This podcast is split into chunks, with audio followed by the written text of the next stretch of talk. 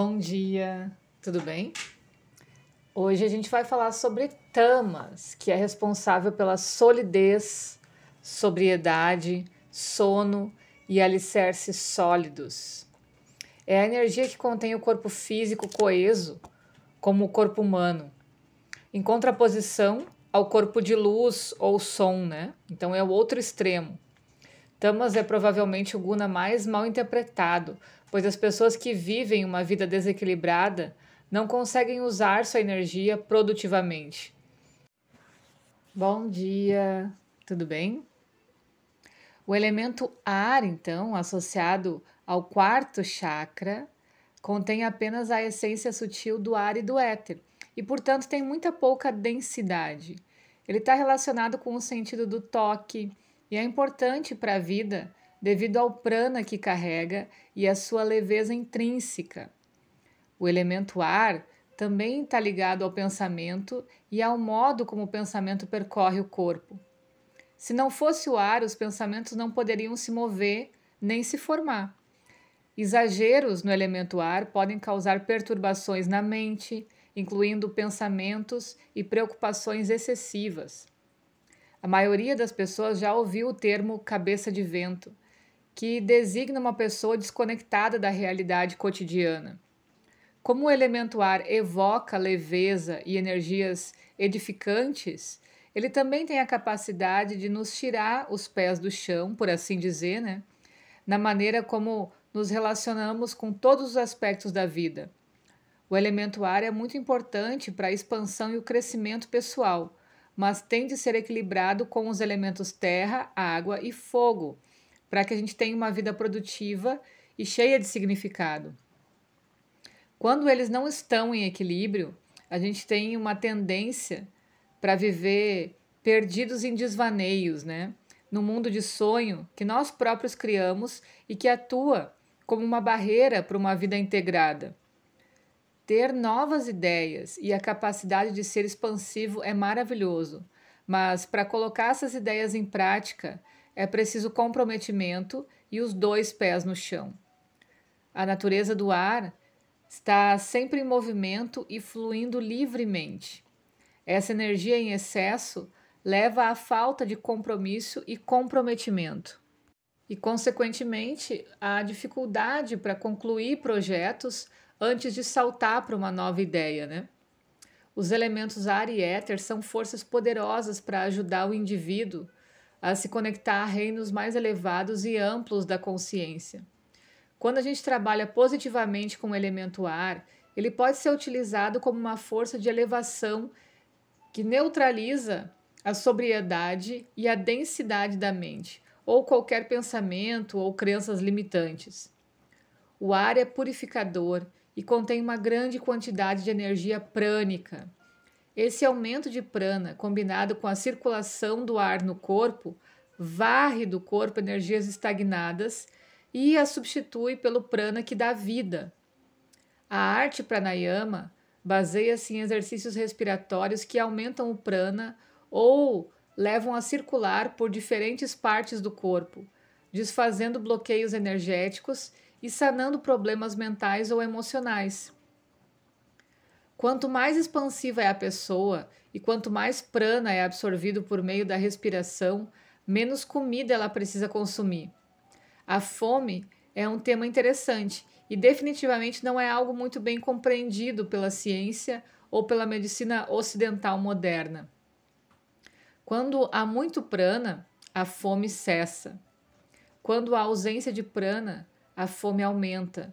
Isso é algo sobre o qual você deve refletir profundamente se quer realmente entender como o prana e a energia sutil em geral funcionam no corpo. Sem ar, as pessoas não podem perceber a realidade por meio do sentido do tato. A pessoa tem muita sensibilidade ou aprecia muito o toque e dá muito bem e se dá muito bem com o elemento ar, né? O toque é uma maneira de se conectar com algo fora de si, e o ar é um modo de energia que move as coisas. Às vezes, novas experiências e percepções são necessárias na vida.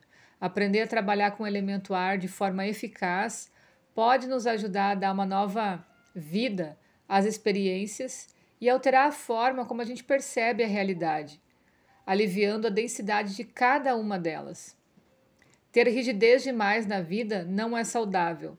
O elemento ar e a sua natureza expansiva podem ajudar a trazer equilíbrio de uma forma, de uma nova perspectiva para para esses aspectos aparentemente mundanos da vida, né? Que nunca são, na verdade, tão mundanos quanto podem parecer.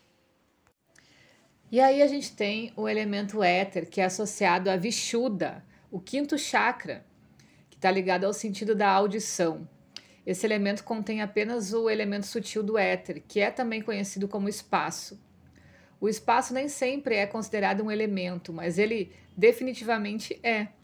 Até a física moderna mostrou isso. Algum tempo atrás, por meio de estudos da gravidade dos planetas e como eles se mantêm no espaço. O espaço pode dobrar e esticar, e como tal, é onde o tecido de tudo é criado. Os Vedas ensinam que todo o universo foi criado a partir do som. A física está recuperando o atraso com o conceito da teoria das cordas. O som é um aspecto da frequência vibracional que dá origem a toda a criação.